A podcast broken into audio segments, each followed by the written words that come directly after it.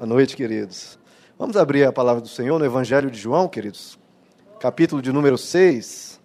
Vamos a partir do verso 24, queridos. Diz assim a palavra: Quando a multidão percebeu que nem Jesus nem os discípulos estavam ali, entrou nos barcos e foi para Cafarnaum em busca de Jesus. Quando o encontraram do outro lado do mar, perguntaram-lhe: Mestre, quando chegaste aqui?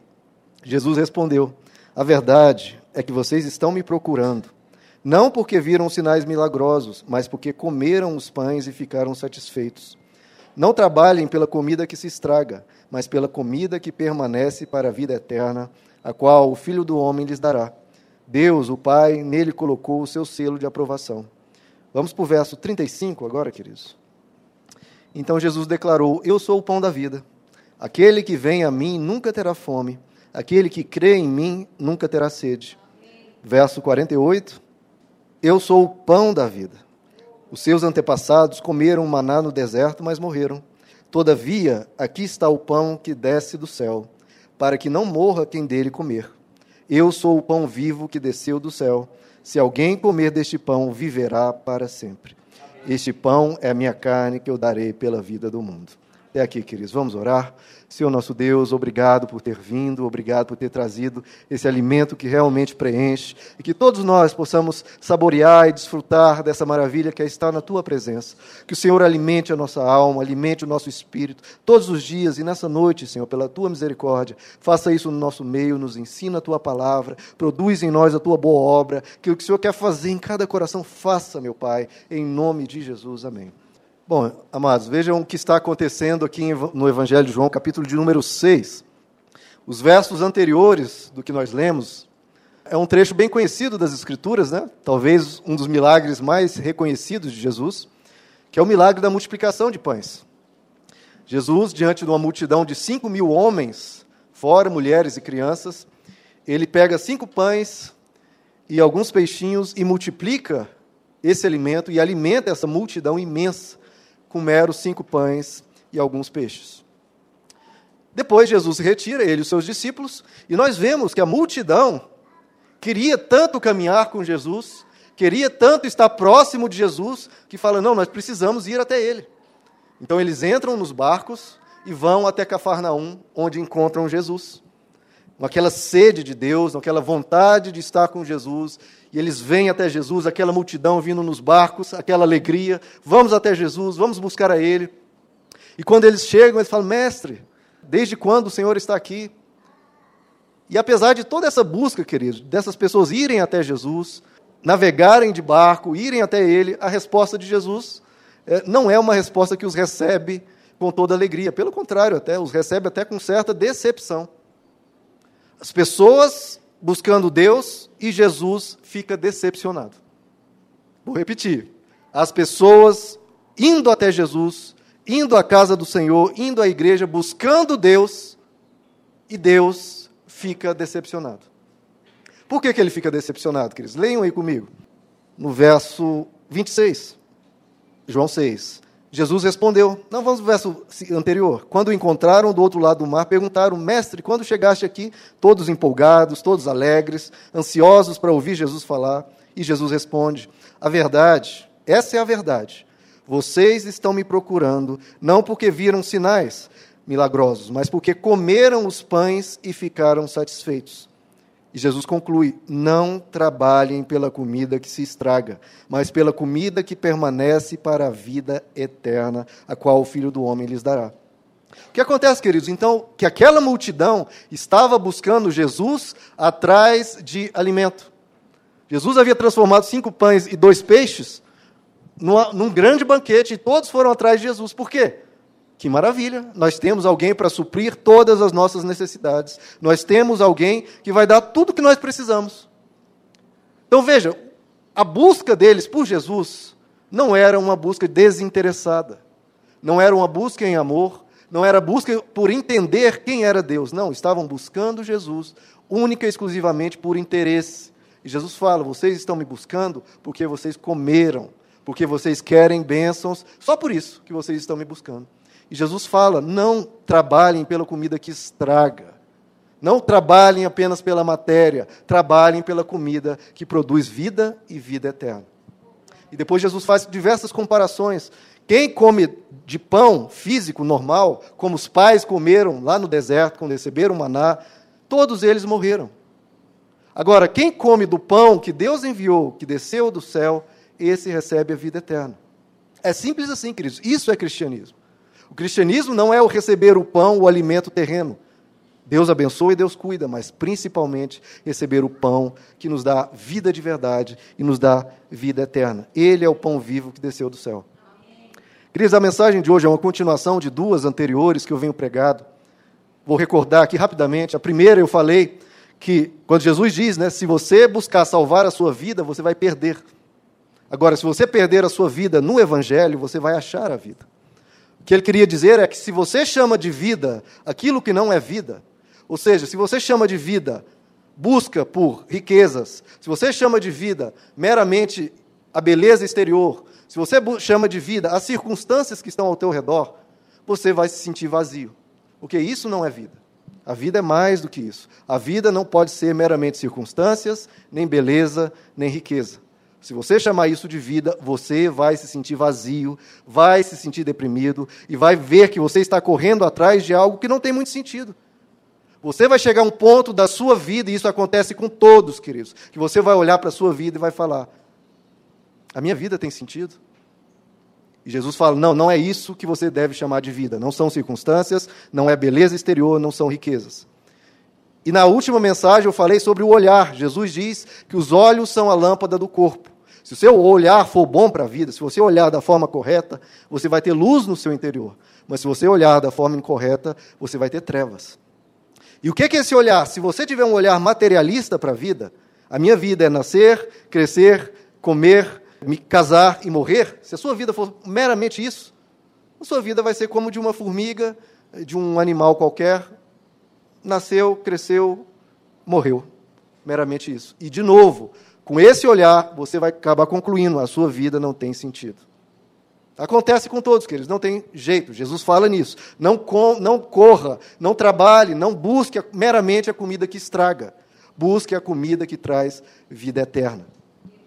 Porque, do contrário, queridos, você não vai satisfazer sua alma, você vai estar vazio, não vai se preencher. Então, basicamente, nessas duas mensagens eu falei aquilo que não dá certo. Que o ser humano tenta e não dá certo, querido. Você pode até lutar contra a verdade. Mas a Bíblia diz que contra a verdade nós nada podemos fazer.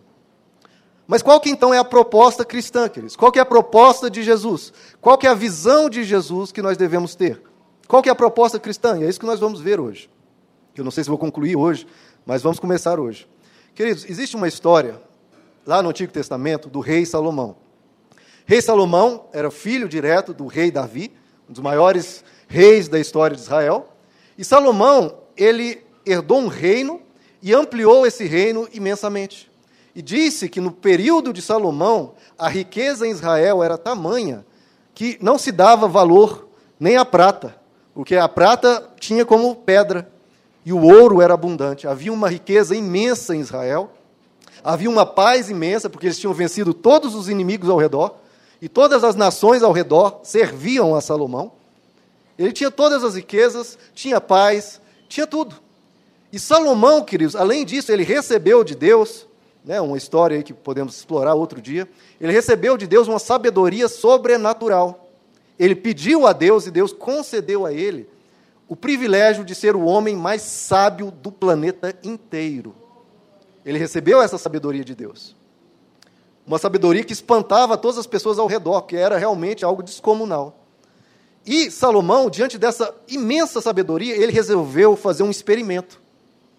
Ele resolveu fazer uma análise da vida humana, um experimento como nunca havia ocorrido antes, um experimento extremamente profundo. Desde que eu li sobre isso, eu jamais esqueci e trouxe isso para a minha vida, porque é algo espetacular. Jamais esqueçam desse experimento de Salomão, queridos porque é algo que realmente muda a nossa mente em relação à vida. Vamos ver esse experimento? Vamos abrir em Eclesiastes capítulo 2. Basicamente, queridos, o que ele vai falar? Ele vai tratar justamente do que temos explorado nessas mensagens. Ele vai investigar o que que vale a pena na vida. O que que vale a pena? O que que faz a nossa vida ter sentido? O que que preenche a alma do ser humano? O que que faz o ser humano se sentir satisfeito, realizado, né, que deixa a pessoa feliz? O que que faz a vida do ser humano ter sentido? É isso que Salomão vai fazer um experimento, um experimento prático. Ele não vai meramente falar de teorias, fazer um belo discurso. Não, ele resolveu falar: eu vou experimentar e vou analisar o que, que vale a pena na vida do ser humano. Eclesiastes capítulo 2, vamos ler a partir do verso 3. Lembrando que estamos tratando do homem mais sábio da terra na sua época. Eclesiastes 2, verso 3. Decidi entregar-me ao vinho e à extravagância, mantendo, porém, a mente orientada pela sabedoria. Ele resolveu testar o vinho. Olha o que ele diz: Eu queria saber, isso que ele quer saber, o que vale a pena debaixo do céu nos poucos dias da vida humana. Então, esse é o experimento. Eu quero saber o que vale a pena debaixo do céu. Primeiro ele testou o vinho.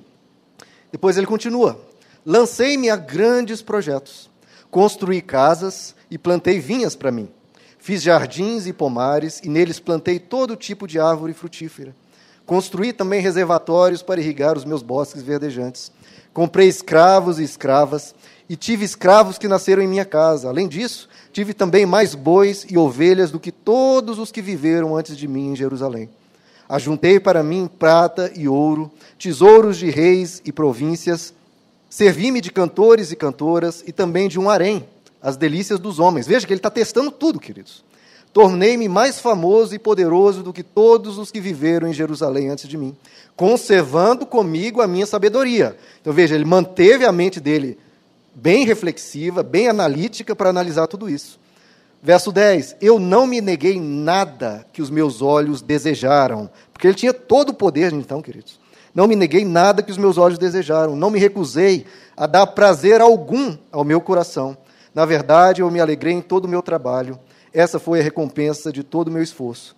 Contudo, quando eu parei e analisei, quando avaliei tudo que as minhas mãos haviam feito e o trabalho que eu tanto me esforçara para realizar, percebi tudo foi inútil. Foi correr atrás do vento. Não há nenhum proveito no que se faz debaixo do sol. Nenhum proveito no que se faz debaixo do sol. Queridos, veja só. O que, que Salomão tentou nesse experimento de ver o que, que vale a pena na vida? Primeiro, ele tentou alegria artificial. Ele foi para o vinho. Na nossa época de agora, a cerveja, a bebida, o, o cigarro, as drogas, o que quer que seja. Ele foi para a alegria, alegria artificial. Bom, se tem um composto que pode dar uma certa alegria para o coração humano, deixa eu testar se isso vai preencher minha alma. Deixa eu ver se, vivendo dessa forma, eu consigo uma vida plena. E ele conclui: isso foi inútil, isso é passageiro, isso é correr atrás do vento. Não me preencheu. Depois ele tenta realizar grandes projetos.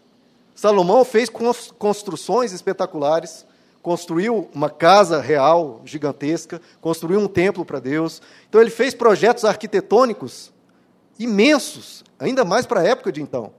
Fez grandes obras que todo mundo olhava e admirava. Meu Deus, olha essas construções. Veja o tamanho desse prédio, a beleza desse prédio. Ele fez também projetos paisagísticos, né? fez, fez vinhas, fez jardins, fez toda a beleza, tanto em termos de arquitetura urbanística, quanto em arquitetura de paisagem, de jardim, de tudo isso. Ele conclui também que aquilo não preencheu ele. Ele também tentou o domínio. Ele começou a ter muitos escravos, muitas escravas, passou a dominar países inteiros e tinha muito gado, muitas ovelhas, muitos bens. Então ele tinha um domínio tremendo sobre pessoas, sobre animais e sobre países. Veja que nós não estamos falando de um Zé qualquer, ah, minha vida não me satisfez. Ah, mas a pessoa também tem ali é um dinheirinho qualquer. Não, estamos falando de uma pessoa extremamente poderosa. Um dos homens mais ricos de toda a história da humanidade, que diz que nem ouro, mal ouro tinha valor para ele. Ele tentou então a riqueza, diz que ele tinha ouro, tinha prata, tinha joias, tinha tesouros que ele conquistou das diversas nações que ele dominou. Tinha riquezas que eram incalculáveis, queridos. Isso está escrito, que a riqueza de Salomão eles tentaram calcular e não conseguiram chegar num número. Tamanha a riqueza de Salomão. Nada disso foi preenchendo ele, então ele foi para a arte. Não, deixa eu ver então se a música vai alegrar o meu coração de tal forma a me preencher. Então, ele junta para si cantores, forma uma, uma grande orquestra, né, ele compôs vários, inúmeros salmos, e também o, a, o cântico, a música também não satisfez Salomão. Ele tenta também a sensualidade, né, queridos? Que muitos embarcam nessa. Ele construiu um harém para si. Um harém é um local onde fica ali guardadas as mulheres que vão servir ao rei. Disse que Salomão teve 300 esposas e 700 concubinas. No total, Salomão tinha mil mulheres ao seu dispor. Mil mulheres. Então, de novo, era uma pessoa que tinha um poder, queridos, incalculável. Mil mulheres ao seu dispor. E apesar de ter tudo isso à disposição dele, ele diz: Isso não valeu. Não, valia, não valia a pena viver se a vida fosse somente isso. Depois ele chega a ter uma fama, uma fama que se espalhava por toda a terra. Diz que pessoas de regiões longínquas vinham só para conhecer quem era Salomão, para conhecer a sabedoria dele. Era a pessoa mais famosa de sua época, era, ator, era como se fosse o ator aí da Globo mais conhecido. Pessoa que todo mundo admirava, todo mundo queria estar perto, todo mundo comentava, era o nome que todas as pessoas conheciam, era a pessoa mais admirada, o mais famoso, e isso também não preencheu a vida dele. E ele diz que ele também tinha um poder maior do que todas as pessoas que viveram antes dele. Poder. E acima de todos os que viveram anterior a ele. Porque muitas vezes o ser humano se satisfaz, né? Eu fui maior do que o rei Davi, eu fui maior do que a pessoa Y. Né? Isso faz bem para o ego humano, né? O ego humano gosta dessa exaltação. E ele diz: Eu tive mais poder do que todos. Então, Salomão, nesse experimento que ele faz, para ver o que, que na vida vale a pena, o que que preenche o coração do ser humano? O que que faz o ser humano se sentir realizado? A dizer, a minha vida tem sentido, a minha vida vale a pena. Ele testou oito materialidades. Oito. A alegria artificial que tem no vinho, né, nas bebidas ou em qualquer coisa que altera a mente. Tentou grandes projetos, tanto arquitetônicos quanto paisagísticos, em termos de jardins. Ele tentou o domínio sobre pessoas, sobre animais, sobre nações. Ele tentou a riqueza, ouro, prata, tesouros, uma riqueza que ele podia comprar o que quisesse, queridos. Ele poderia comprar. Ele tentou a música, né, a arte, com cantores, tentou a sensualidade, com harém, com mil mulheres ao seu dispor, tentou a fama, tentou um poder maior do que todos os que já haviam antes dele. Oito coisas, e depois de tudo isso, vejam aí no verso 11, queridos, o que, é que ele conclui desse experimento prático que ele fez de novo, conservando a sua sabedoria, porque ele estava analisando aquilo. Eclesiastes 2,11, deixem aberto em Eclesiastes, que vamos ler alguns trechos. Contudo, né, apesar de tudo isso que eu tentei, essas oito materialidades, contudo, quando avaliei tudo o que as minhas mãos haviam feito e o trabalho que eu tanto me esforçara para realizar, eu percebi, queridos, por incrível que pareça, que tudo foi inútil foi correr atrás do vento. Não há nenhum proveito no que se faz debaixo do sol. Olha o verso 15. Aí fiquei pensando: o que acontece ao tolo também me acontecerá. Ou seja, todos nós vamos morrer, tanto o tolo quanto o sábio. Que proveito eu tive em ser sábio? Então eu disse a mim mesmo: isso não faz o menor sentido. O tolo, o bobo, vai morrer como eu, que estudei, que pesquisei, que fui uma pessoa interessada, que trabalhei, me esforcei, etc. Olha o verso 20, tudo isso ele analisando, tudo que ele conquistou, tudo que ele fez. Olha o verso 20, de novo, estamos falando do homem mais sábio do planeta inteiro. Verso 20: Cheguei ao ponto de me desesperar por todo o trabalho no qual tanto me esforcei debaixo do sol.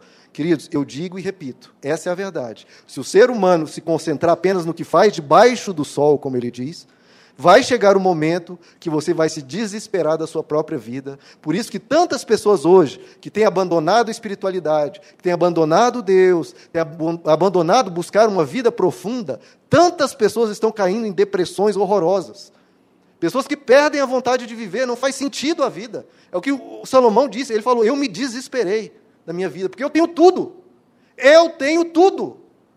E se eu não tivesse, eu tenho dinheiro para comprar. E ainda assim a minha vida continua vazia, ainda assim eu continuo pensando que minha vida não vale a pena, não tem sentido, e eu estou achando tudo inútil. Tudo inútil. Olha o verso 18. Desprezei, olha só, eu desprezei todas as coisas pelas quais eu tanto me esforçara debaixo do sol, porque eu terei de deixá-las para aquele que me suceder. Eu vou morrer, vai ficar tudo para outro. Olha o verso 22. Veja que ele está analisando com profundidade, vendo o que é a vida. Que proveito tem um homem de todo o esforço e de toda a ansiedade com que trabalha debaixo do sol? Durante toda a sua vida, seu trabalho é pura dor e tristeza. Mesmo à noite, a sua mente não descansa. Isso, para mim, Salomão falando, é absurdo. É absurdo. Então veja, querido, o ser humano trabalha, se esforça, se desgasta, estuda, está naquela luta, naquele empenho, naquela relação. E Salomão fala: Mas espera aí, tanto o tolo quanto o sábio, tanto o pobre como o rico vão morrer do mesmo jeito. Tudo que eles vão conquistar vão deixar para outro. E o que, que eu estou fazendo com a minha vida? Eu não estou achando sentido na minha vida. E é, queridos, o que Jesus falou em João capítulo 6. Você está trabalhando pela comida que estraga. E você vai morrer. O que é material, as materialidades, as coisas desse plano terreno, todas vão passar. É o que Salomão está concluindo. Ele está falando: para que todo esse esforço se tudo vai passar? A minha vida continua sem sentido, apesar de ter tudo isso. Então, Salomão descobriu o que Jesus está dizendo. Se a sua vida se basear apenas no plano terreno, e se você parar para pensar, meu irmão, você vai ter problema. Porque a sua alma vai se sentir vazia. Você vai se deprimir vai falar: qual o sentido da vida? Se você parar e fazer essa pergunta, qual o sentido da vida? Se você olhar apenas para o plano terrestre, você vai dizer e vai concluir o que Salomão concluiu: não vale a pena. Parece que tudo vai passar, tudo isso aqui é nascer, crescer, comer, me casar e morrer. Isso é a vida? Jesus está dizendo que não. Jesus está dizendo que não. É o que Jesus diz: olha, se você beber dessa água, você vai voltar a ter sede. Se você comer essa comida, você vai voltar a ter fome. Isso, a materialidade, não satisfaz a alma. Satisfaz ao animal lá fora, porque ele é meramente um ser material, um ser físico. Ele não tem alma, não tem espírito. Nós que estamos em outro plano de elevação, de profundidade, isso não basta. Se vocês tentarem viver meramente como um animal vive, você vai se sentir vazio pra caramba. Mas Salomão ele não chegou apenas no diagnóstico do problema. Ele também avaliou possíveis soluções e ele vai chegar a um entendimento muito lindo. Vamos para Eclesiastes capítulo 3 agora, queridos. Vamos ver o que Salomão propõe para preencher o vazio do coração do ser humano. Eclesiastes capítulo 3, vamos do verso 11, queridos. Falando, ele agora inclui Deus né, na história. Ele fez tudo apropriado ao seu tempo. Também pôs no coração do homem, está falando de Deus, tá? Também pôs no coração do homem o anseio pela eternidade. Mesmo assim, ele não consegue compreender inteiramente o que Deus fez. Descobri que não há nada melhor para o homem do que ser feliz e praticar o bem enquanto vive. Descobri também que poder comer, beber e ser recompensado pelo seu trabalho é um presente de Deus. Sei que tudo o que Deus faz permanecerá para sempre. Isso nada se pode acrescentar, e disso nada se pode tirar.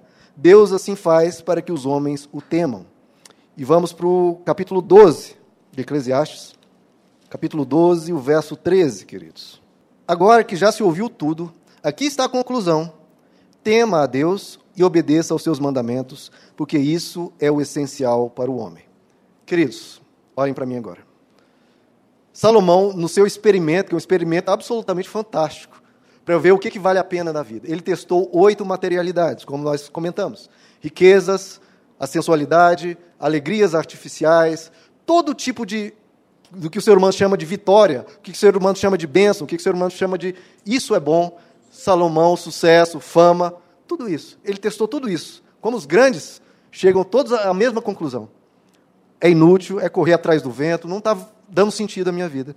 E aí ele isso tudo ele analisando o plano material. E aí agora ele pensa e começa a mudar a forma de pensar ele, dele.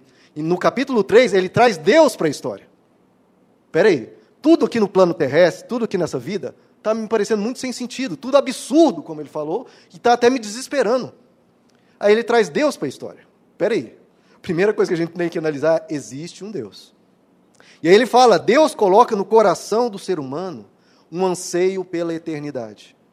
Porque o grande problema ali, um dos maiores problemas, era a morte. Ele falou: tudo isso vai passar. Né? Eu vou morrer igual um tolo. O tolo morre, eu também, o rico, o pobre, tudo morre. Então ele fala, por isso Deus coloca no coração do ser humano um anseio pela eternidade. Então, primeiro ponto, eternidade.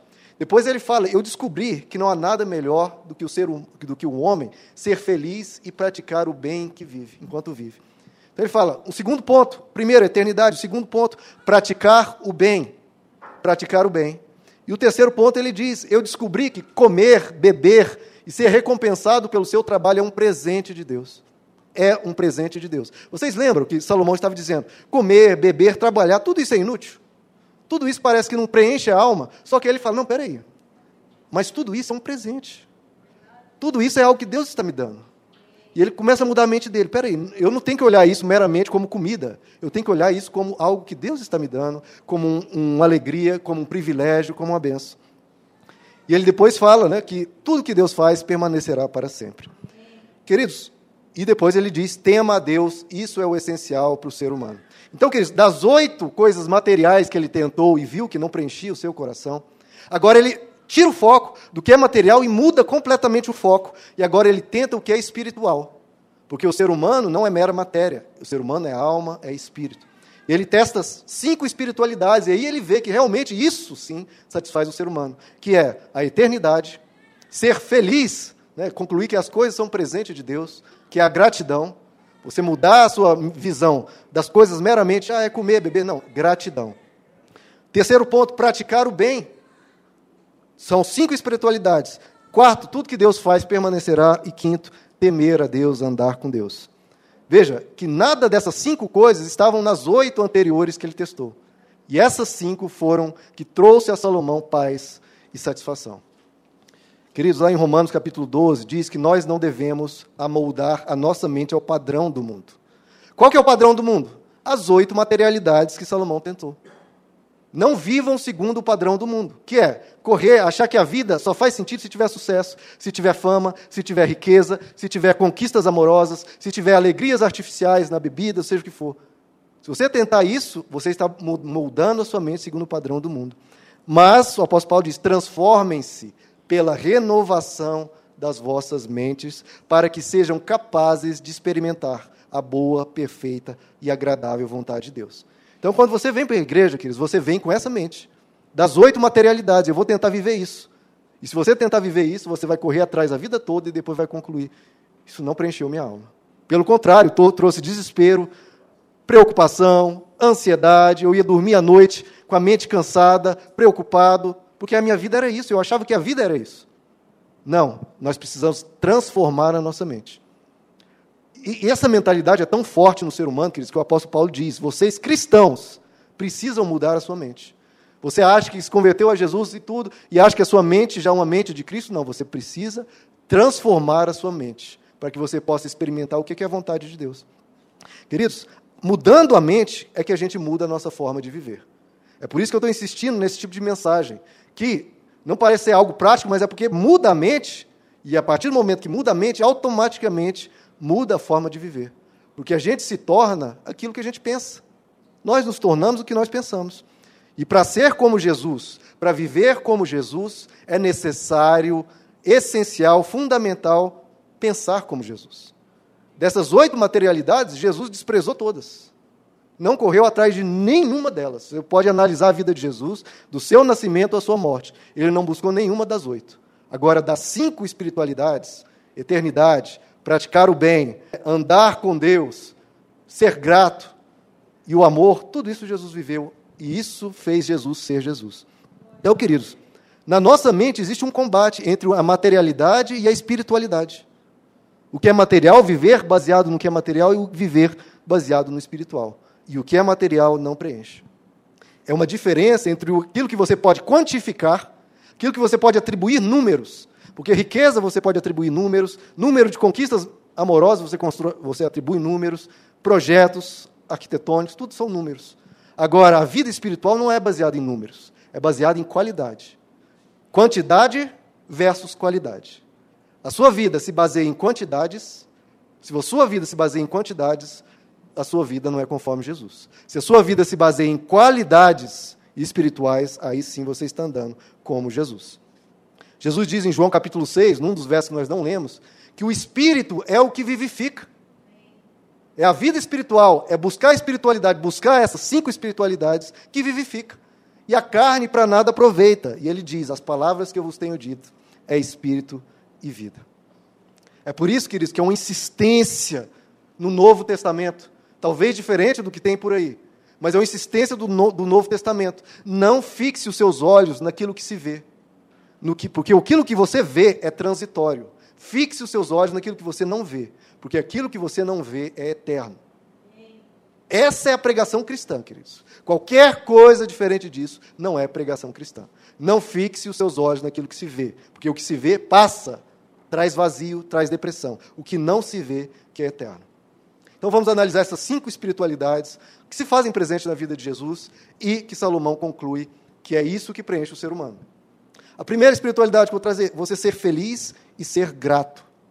Ele falou: ah, comer, beber, tudo isso não me preenche. Mas quando você muda a mente, enxerga tudo isso como um presente de Deus, como algo que você precisa desfrutar e se alegrar nessas coisas simples da vida, e muda a sua mente de olhar as coisas de forma material e olhar com gratidão as coisas, aí sim a coisa muda de história. Muitos seres humanos, talvez a maioria, vive a sua vida baseada em três critérios. Vivem a vida correm atrás de coisas e lutam para conquistar, baseado em inveja e baseado em comparação. Ah, eu quero ser como tal pessoa. A pessoa se compara com outra. Não, aquela pessoa passou num concurso X, aquela pessoa está rica, aquela pessoa abriu um negócio, e ela está, começa a correr atrás de alguma coisa por inveja e por comparação. Não porque ela conclui, olha, eu quero fazer tal coisa porque é uma vocação minha, né? é uma alegria do meu coração abrir um negócio de tal forma, abrir um restaurante, ou abrir uma loja, uma boutique. Não, a pessoa vai por inveja. Tal pessoa abriu, tal pessoa deu certo, ela fica se comparando a outra. E vai movendo a sua vida por inveja. O segundo ponto que muitas vezes escravizam as pessoas é a obrigação de um sucesso espetacular. Não, eu quero ser uma pessoa bem sucedido, sucedido como X ou como Y, no padrão do mundo. Coloca essa obrigação sobre ela própria. E o que ela faz quando coloca essa obrigação, massacrante às vezes? Ela desgasta a família, arrebenta com a paz dela e arrebenta com ela própria, correndo atrás de uma coisa que não vai preencher, meramente por status, meramente por fama, meramente por ser admirado. Corre atrás de uma coisa, não, por favor, busquem coisas, busquem crescer, mas cuidado para não arrebentar a família por isso cuidado para não acabar com a sua paz na busca disso, cuidado para não se desgastar e se massacrar em busca disso. Porque vai valer a pena você se desgastar de tal forma? E outra questão é que muitas pessoas se sentem incomodadas, insatisfeitas. Ah, eu vivo numa cidade que é de uma certa forma, eu preciso mudar de cidade para ser feliz. Eu moro num país que tem muita corrupção, muita gente desonesta, eu preciso mudar de país. Ou não, eu, eu fico infeliz com o meu emprego, eu preciso mudar de emprego. A pessoa acha que soluções externas vai trazer paz interna. E nem sempre é assim. Agora, quando você entende o Evangelho, entende esse experimento de Salomão, você muda a sua mente e começa a enxergar as coisas com gratidão. Com gratidão. Lá em 1 Timóteo capítulo 6, o apóstolo Paulo diz: a piedade com contentamento. Abre comigo, queridos, 1 Timóteo capítulo 6. O que é que na visão do Evangelho é a riqueza do ser humano? 1 Timóteo 6, verso 6. Oh, de fato, a piedade, a bondade, né, com contentamento, com alegria, com gratidão, é grande fonte de lucro. Pois nada trouxemos para este mundo e dele nada podemos levar. Veja, ele está falando mesmo que Salomão. A gente não pode levar nada desse mundo. Então, o que é que traz lucro? O que é que traz riqueza para a alma humana? Bondade com gratidão. A Bíblia, o Novo Testamento, fala inúmeras vezes: sejam gratos, porque todas as coisas são criadas por Deus. Então, veja, queridos, o que, que acontece? Veja, as quantidades, as materialidades não preenchem a alma humana. Só que a gratidão transforma a quantidade, da, a gratidão dá qualidade às quantidades. A gratidão transforma o físico, o material, em algo que alegra a alma. Porque você agradece, você olha com aquilo com um amor, fala, eu tenho que comer, que maravilha. Olha a, a, a diferença de visão, queridos. Uma pessoa pensa, ah, vou comer aqui, estou comendo, essa é a vida, né? Comer, beber, crescer e morrer. Agora, quando você olha com gratidão, você pensa diferente. Que maravilha. Que maravilha eu ter esse alimento tão saboroso. Que maravilha eu ter o meu, minha cama para dormir. Que maravilha eu tenho um teto para me deitar. Que maravilha ter uma família. Veja, são as mesmas materialidades, mas quando você muda a visão e pensa a olhar as coisas com gratidão, ah, que maravilha. Que maravilha eu ter tudo isso para mim, esse conforto, essa alegria. Gratidão. Deixar de olhar as coisas de forma material. Ah, isso aqui é arroz, isso aqui é, é um suco. Não, pensa, isso aqui é um presente de Deus. Isso aqui é fruto do meu esforço. Isso aqui é o que eu estou propiciando para os meus filhos. Em vez de olhar as coisas da forma terrena, começa a olhar as coisas de uma visão espiritual, com gratidão. Queridos, a falta de gratidão transforma as coisas mais extraordinárias em coisas banais, sem valor nenhum. Era o que Salomão estava fazendo, olhando as coisas. Ah, isso aqui é só um prédio grande. Realmente era só um prédio grande que ele construiu, mas se você olha com gratidão, pensa, olha, que bom esse prédio, poder servir as pessoas, poder servir a mim. Olhe com gratidão. A falta de gratidão transforma coisas extraordinárias em coisas sem valor. Já a gratidão transforma coisas simples, coisas rotineiras, em grandes maravilhas. Em grandes maravilhas. E é por isso, queridos, que o casamento, na visão cristã, se essa pessoa entende isso e começa a olhar com gratidão, a mente do mundo fala: não, eu preciso ter mil mulheres, como Salomão. Agora, a mente cristã olha com gratidão: que bênção eu ter a minha esposa e os meus filhos. Isso é uma riqueza sem fim. Eu tenho a minha casa, eu tenho a minha família. Gratidão transforma algo simples, algo rotineiro, algo do dia a dia, porque na vida conjugal as pessoas vão, se você a pessoa olhar de uma forma material e física, ah, tem essa mulher aqui que já tem tantos anos que eu estou com ela. Agora, se você muda e pensa, que maravilha, que coisa abençoada eu tenho. Então transforma a rotina, que é o risco de todo casamento, a pessoa ficar olhando aquilo, ah, de novo a mesma coisa e muda e fala: não, que bênção, de novo, a mesma paz, a mesma pessoa do meu, do meu lado, os meus filhos. A rotina, esse falta de gratidão, destrói os casamentos, e é como o diabo trabalha. Ele põe na mente da pessoa: olha, tudo igual, tudo a mesma coisa, amanhã vai ser do mesmo jeito. Agora, a visão de gratidão, não. Que bênção que vai ser do mesmo jeito. Que maravilha eu ter a minha mulher, a minha companheira ou o meu marido olhar de gratidão transforma o que é meramente matéria, o que é meramente simples, em algo extraordinário. Você, com a gratidão, atribui de novo qualidade a algo, mesmo que simples. Nós acompanhamos aí o acidente né, da Chapecoense, um time quase inteiro veio a falecer no acidente de avião. E agora os sobreviventes, né, que foram só seis, estão começando a dar os seus relatos. Né? E um relato que eu trouxe aqui é do Alain Rouchel, que é um dos sobreviventes. Né? E olha o que ele fala, aqui. Olha que que coisa linda quando você, com esses acidentes, muita coisa muda na nossa mente. E ele fala assim: quando acontece esse tipo de situação, a gente começa a dar valor para as coisas simples da vida. Eu não preciso de um grande projeto arquitetônico.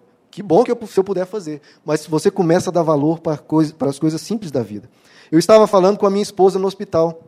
Como eu estava com vontade de tomar um café, pão, nata e presunto. Achei até estranho, nata. Eu não tenho esse costume. Aqui em, Goi em Goiás, pelo menos, não me recordo. Que vontade eu tinha de tomar um café, pão, nata e presunto. E no hospital, claro, não tinha nada disso. Né? Era uma alimentação diferente. Todo dia de manhã a gente levantava e eu comia né, comida lá do hospital. E, e ele falava: Olha, eu estou com uma vontade que você não tem noção de comer essa comidinha dele. E aí ele conta que um certo dia lá ele driblou as regras do UTI e pediu uma coca. Ele não sentia gosto nenhum estava sem qualquer paladar, mas ele pediu uma coca só para sentir o gostinho que ele estava tão familiarizado. E ele fala: chegando aqui em Chapecó, a primeira coisa que eu pedi foi para comer um prato de arroz, feijão, um bife acebolado, que era a coisa mais maravilhosa que eu sentia mais falta. As coisas simples da vida. Às vezes as pessoas se matam para só ter tanta riqueza para ir num restaurante ali que paga 200, 300 reais por um prato. Que bom, aqueles que puderem ter isso. Mas um arroz, um feijão e um bife acebolado, meus irmãos. Se você tiver um olhar com gratidão, você não vai destruir a sua vida correndo atrás de algo espetacular. Não, você vai ver coisas espetaculares nas coisas simples da vida, meramente com a gratidão, meramente reconhecendo que aquilo é um presente de Deus. Queridos, trazendo aqui para um lado bem pessoal, eu sou muito feliz, queridos. Por quê? Porque eu sou grato, queridos. Só por causa disso. Eu sou muito feliz porque eu sou grato. E porque eu amo a vida, queridos. Eu amo a vida. E se alguém pergunta, mas o que, é que você tem para fazer você amar a vida? Aí é a pergunta totalmente errada. É a pergunta superficial, a pergunta material. Não é o que eu tenho, não é o material, é a vida mesmo. Eu amo a vida porque eu estou vivo, eu existo e eu vejo beleza por toda parte, queridos. Sai fora, quanta coisa linda você vê que Deus criou. O lago, as florestas, o mar, tudo que o ser humano pode construir e fazer. Se você olhar com gratidão, você vai ver beleza infinita por toda parte, vai ver Deus por toda parte e vai ser grato nele. A Bíblia diz que nele nós somos, nos movemos e existimos. Você anda pela rua, você está andando por Deus, no meio de Deus. Você está trafegando pela onipresença de Deus. Deus está por toda parte. E isso me dá uma gratidão da vida, queridos. Quando eu olho para fora, eu vejo uma infinita beleza. Quando eu olho para dentro, eu também vejo muita coisa boa. Muita coisa boa que Deus foi construindo, que Deus foi transformando, e as coisas ruins que há, eu vejo todas perdoadas. Coisas boas que Deus foi colocando, as ruins perdoadas, e mais, todas elas em processo de transformação. Porque Deus entra na vida do ser humano e ele começa a transformar cada uma das coisas. E todas serão transformadas na eternidade. Queridos, eu sou grato porque eu respiro, eu sou grato porque eu existo, eu sou grato porque todos os dias a gente experimenta uma multidão de sensações, de emoções. Nós podemos amar, nós somos amados pelos nossos familiares e por Deus. Isso é uma riqueza tremenda. Isso sim, não uma riqueza externa, uma riqueza que Deus está nos abençoando o tempo todo. Então, queridos, nunca entre em comparações. Seja quem você é, desenvolva a sua vocação, aquilo que você gosta de fazer, aquilo que você faz por desejo seu próprio e com gratidão, sempre, sempre. As pessoas que são gratas, queridos, são mais felizes do que mesmo os mais poderosos, os mais ricos, os mais famosos. Você vai, às vezes, num, numa fazenda, no interior, em qualquer lugar, você encontra uma pessoa grata, meu irmão, aquela pessoa tem uma alegria que está transbordando. Gratidão, é isso que dá significado no existir. E você tem que ser grato, querido, sabe por quê? Porque você sabia que você vale mais do que o mundo inteiro. Jesus disse que uma alma vale mais do que o mundo inteiro. E ele estava falando isso, queridos, não era só para né, massagear o nosso ego. Não, é verdade isso. Você vale mais do que o mundo inteiro. Na verdade, você vale mais do que o universo inteiro. Sabe por quê, queridos? Você pensa, em termos de tamanho, não, né? que o universo é maior, muito maior do que todos nós. Você já parou para pensar que o universo não sabe que você existe, mas você sabe que o universo existe? O universo não é capaz de dizer eu sou, você é capaz de dizer eu sou. O universo não entende nada, você entende coisas e entende cada vez mais. Qualitativamente, que estamos falando de qualidade, você vale mais do que o universo, universo inteiro. Porque você entende o universo, o universo não te entende. Você sabe mais coisas do que o universo inteiro. Não importa, não é o tamanho, é a qualidade das coisas. Júpiter, ou Saturno, não tem crise existencial, você às vezes tem. Só por você ter uma crise existencial, você já deveria terminar a crise existencial. Só por tê-la, porque você conclui, peraí, se eu tenho uma crise existencial, é porque eu penso, é porque eu tenho vida, eu tenho espírito, eu, valo, eu tenho mais valor que o universo inteiro. Gratidão. O que Jesus diz é verdade, você vale mais do que o universo inteiro. Deus não se preocupa com o universo, se preocupa com você. Deus não ama o universo, é só criação, é matéria. Deus ama você. Amém. Aleluia, queridos. Então, a primeira espiritualidade que traz qualidade, que traz sentido na vida, reconhecer que as coisas são presentes de Deus e ser grato por todas as coisas. Fazer o bem, essa segunda espiritualidade. Jesus diz para todos nós: façam com o próximo o que você gostaria que fizesse por você. Esse é o segundo ponto, queridos. Você trazer qualidade para quem você é. Não trazer necessariamente riquezas, traga se for possível, mas trazer qualidade a quem você é. Quando Deus te enxerga, Ele vê os seus valores, o seu modo, o seu viver, o seu cuidar das pessoas, o seu amor, como você ajuda as pessoas. É isso que Deus dá valor. Você praticar o bem. Quem você é não é o que você tem, é o que você pratica, é o que você vive que Romanos 12 diz: Não se deixem vencer pelo mal, mas vençam o mal com o bem. Praticar o bem, de novo, falando de qualidades, traz qualidade para quem você é. É você ser uma pessoa diferente, você ser uma pessoa maior, uma pessoa mais bonita no coração. Qual é a vontade de Deus para a minha vida? Tantas pessoas perguntam isso. A vontade de Deus para a minha vida é trabalhar no lugar X ou no lugar Y? Não, queridos, não é essa o propósito de Deus. Ah, qual é o propósito de Deus para a minha vida? Meu irmão, o propósito de Deus para a sua vida é o que a Bíblia diz. A vontade de Deus é a sua santificação. Se você trabalha no lugar X ou Y, isso para Deus, meu irmão, sinceramente, não tem muita importância. O que ele valoriza é o que você está sendo, não é o que você está fazendo em termos de trabalho, quem você é. A vontade de Deus é a sua santificação. Por isso que diz que os frutos do Espírito Santo, que é o propósito de Deus, que é a vontade de Deus para a sua vida, não é o que você conquista, é o que você é. Os frutos do Espírito Santo é amor, é amabilidade, é alegria, é bondade, é fidelidade, é paz, é paciência, é mansidão, é domínio próprio. Essa é a vontade de Deus para a sua vida. E é isso que preenche um ser humano. Um ser humano que é amável vai se sentir bem consigo próprio. Um ser humano que é manso, ele vai se sentir bem consigo próprio. Uma pessoa que pratica a bondade, uma pessoa que tem domínio próprio, uma pessoa que pratica a alegria, está sempre grato, isso satisfaz a alma humana. A transformação do nosso coração, queridos, é o que pacifica o nosso ser e é o que traz completude para o ser humano. Meus amados, pelo visto, já deu um, um belo andar de tempo aí. Vamos ficar de pé? Eu vou ter que concluir as outras espiritualidades na próxima mensagem. Então, queridos, lembrando, e eu insisto isso, mudem a forma de pensar de vocês. Mudem. Porque é isso que o Evangelho quer fazer, mudar. Porque se nós pensássemos da mesma forma, né, qual o sentido do Evangelho? O Evangelho vem mudar. O ser humano natural tenta buscar satisfação para a alma no que é material. Não vai conseguir. Você precisa buscar o que é espiritual, o que traz qualidade para a alma, qualidade para o viver. Gratidão, praticar o bem, buscar a eternidade, a vida eterna, buscar Deus e buscar o amor. Vou falar sobre as demais na próxima vez, mas coloque isso na sua mente, queridos. É isso que faz você ser uma pessoa segundo o coração de Deus. Seja uma pessoa grata.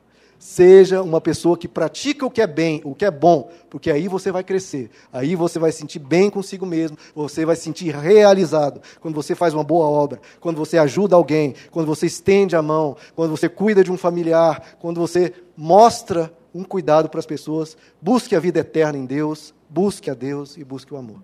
Vamos orar, queridos.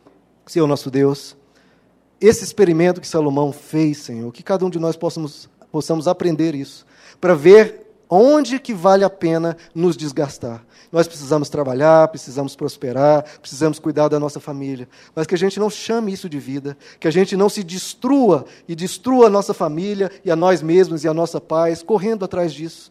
Quantas vidas, Senhor, se perdem perdem os valores, perdem a honestidade, perdem a família, correndo atrás de conquistas amorosas, ou correndo atrás de riqueza sem fim, ou correndo atrás de fama, de grandes projetos, tudo isso as pessoas correm atrás e acabam se destruindo. Não, Senhor, que a gente busque essas coisas com sabedoria, com bom senso, mas principalmente acumulando tesouros nos céus, principalmente o Senhor tocando no nosso coração e sendo gratos tendo riquezas ou não, tendo fama ou não, tendo grandes projetos ou não, sendo gratos pelas coisas lindas da vida, por toda a natureza, por tudo que o Senhor está fazendo no nosso coração. Abençoa, Pai, que a gente possa praticar o bem, para que nós venhamos ser algo de valor. Não ter coisas de valor necessariamente, mas ser algo de valor ser algo que alegra o teu coração, que todo mundo diz nessa pessoa a riqueza de caráter, riqueza de amor, essa é uma pessoa boa, essa é um servo de Deus, uma serva de Deus, um filho de Deus. Transforma o nosso coração para buscar o que é espiritual, Senhor. Não fixar o nosso olhar tanto no plano terreno, mas olhar para o céu, buscar aquilo que te agrada, aquilo que Jesus veio nos ensinar a viver. Abençoa também, Senhor, que a gente Busque a eternidade no Senhor, lembrando que a morte não é o fim de tudo, mas que nós teremos uma eternidade contigo, que nós passarmos por dissabores nessa terra, passarmos por lutas e desafios e às vezes termos problemas, mas na eternidade estamos, temos uma vitória garantida, uma vitória tremenda e que nada deve roubar a nossa alegria, porque nós temos uma alegria prometida nos céus. Abençoa que a gente busque ao Senhor cada vez mais, o Senhor seja a alegria do nosso viver, a alegria do Senhor seja a nossa força, e abençoa abençoa, Pai, que temos uma vida cheia de Deus, profunda, rica no teu, no teu evangelho, e enche o nosso coração cada vez mais de amor. Porque se nessas coisas houver dentro de nós, estiverem crescendo, nós olharemos para a vida e diremos: a nossa vida é uma bênção, a nossa vida é uma alegria, é um presente de Deus. Obrigado, Senhor, por tudo. Dá-nos esse olhar de gratidão, Pai, e enche a vida de cada um de nós com sentido, com mais vida, com vida em abundância, com plenitude, Senhor. É o que nós pedimos em nome de Jesus. Amém.